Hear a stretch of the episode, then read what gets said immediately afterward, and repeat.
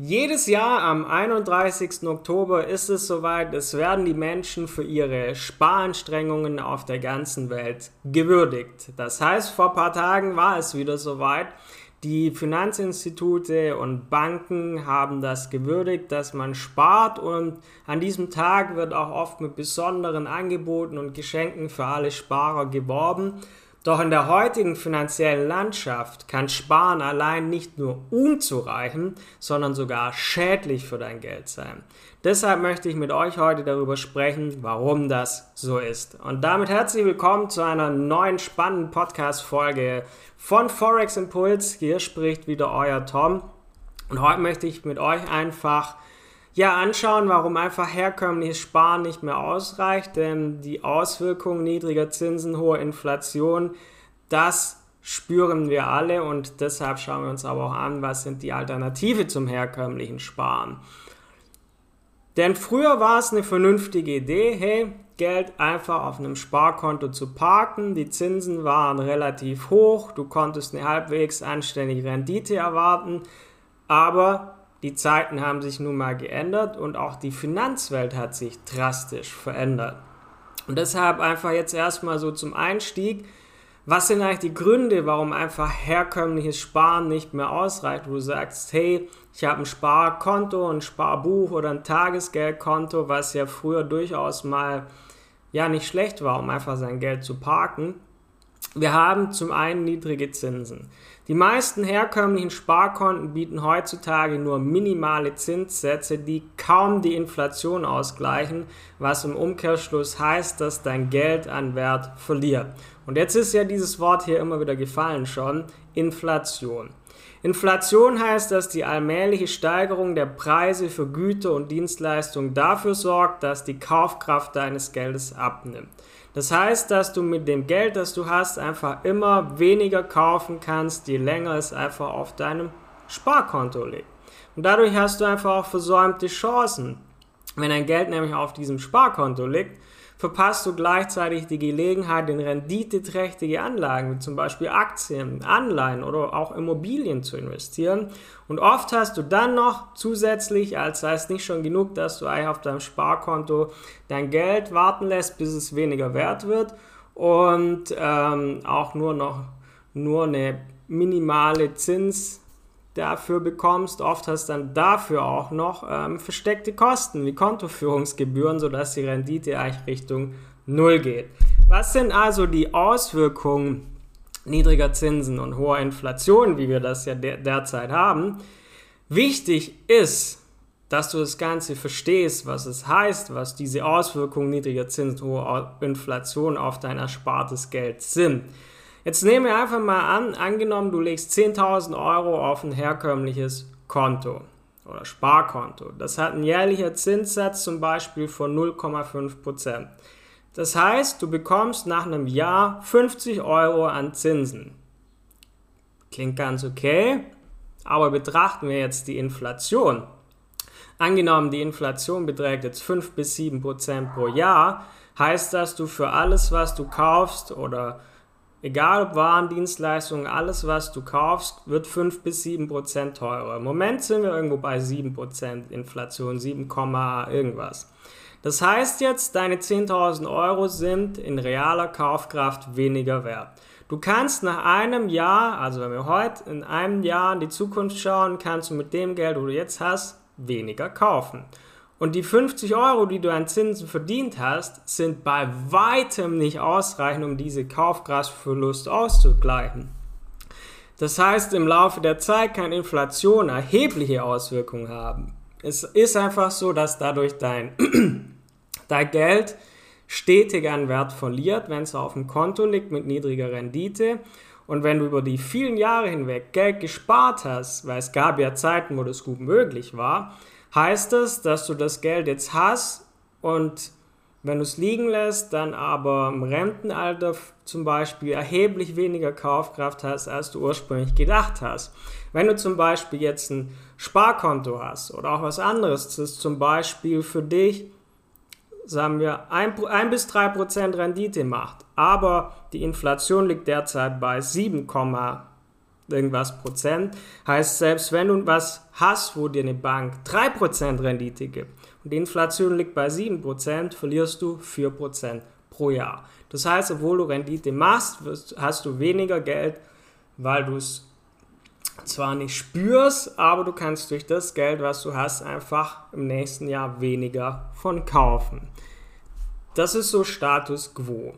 Was sind jetzt aber die Alternativen zum herkömmlichen Sparen? Denn anstatt dein Geld nutzlos auf dem klassischen Sparkonto zu parken und darauf warten, dass es weniger wert wird, gibt es Alternativen. Es ist ja nicht so, dass man nichts machen kann, sondern es gibt Möglichkeiten, um dein Vermögen zu erhalten oder auch zu steigern. Das ist ja eigentlich unser Ziel.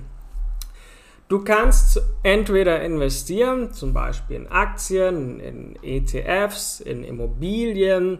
Das bietet dir alles die Möglichkeit, langfristig höhere Renditen zu erzielen. Zum Beispiel Aktien haben historisch gesehen im Durchschnitt höhere Renditen erbracht als das Sparkonto jemals. Das ist einfach Fakt. Und in anderen Ländern ist da auch gar nicht so die Scheu vor, vor der Börse, wie es in Deutschland herrscht. Also es gibt keinen Grund, sich nicht damit zu beschäftigen.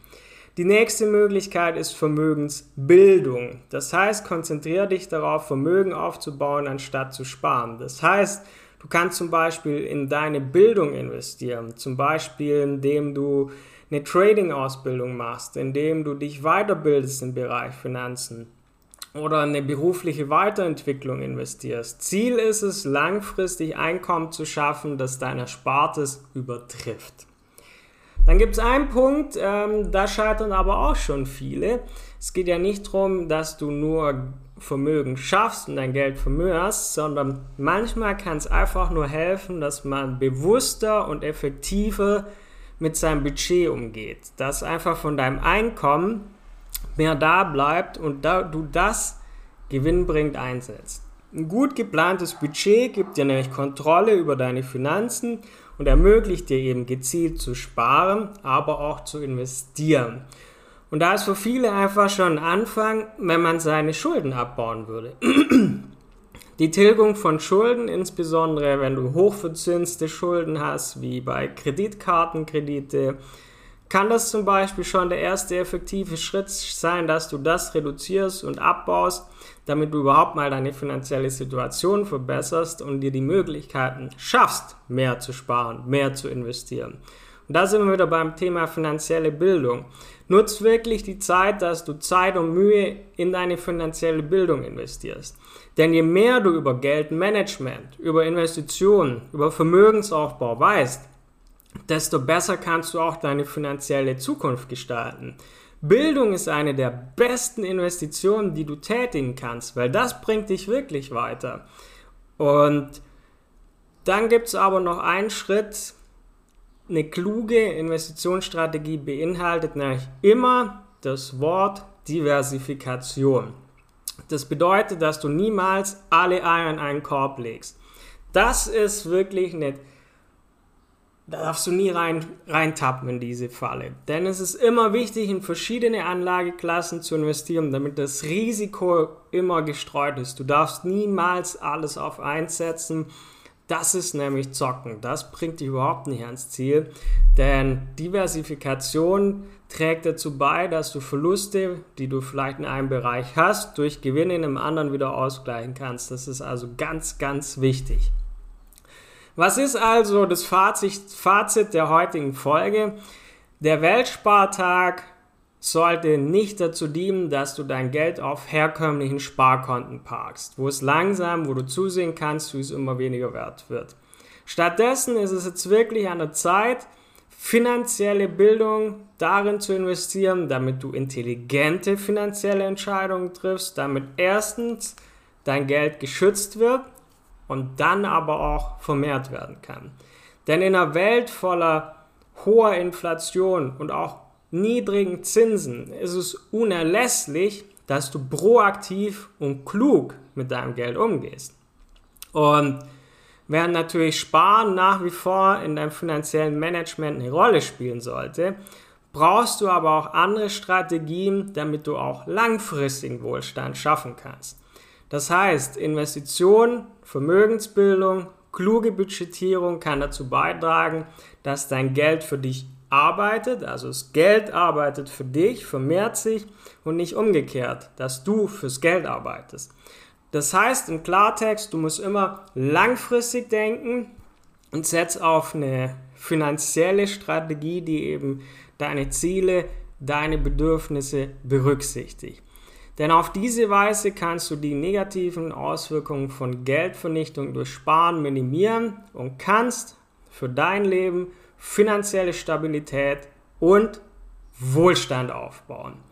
Und wenn du hierbei noch Hilfe brauchst bei einer Trading-Ausbildung, dann hol dir gerne unser kostenloses Beratungsgespräch auf unserer Website forex-impuls.com.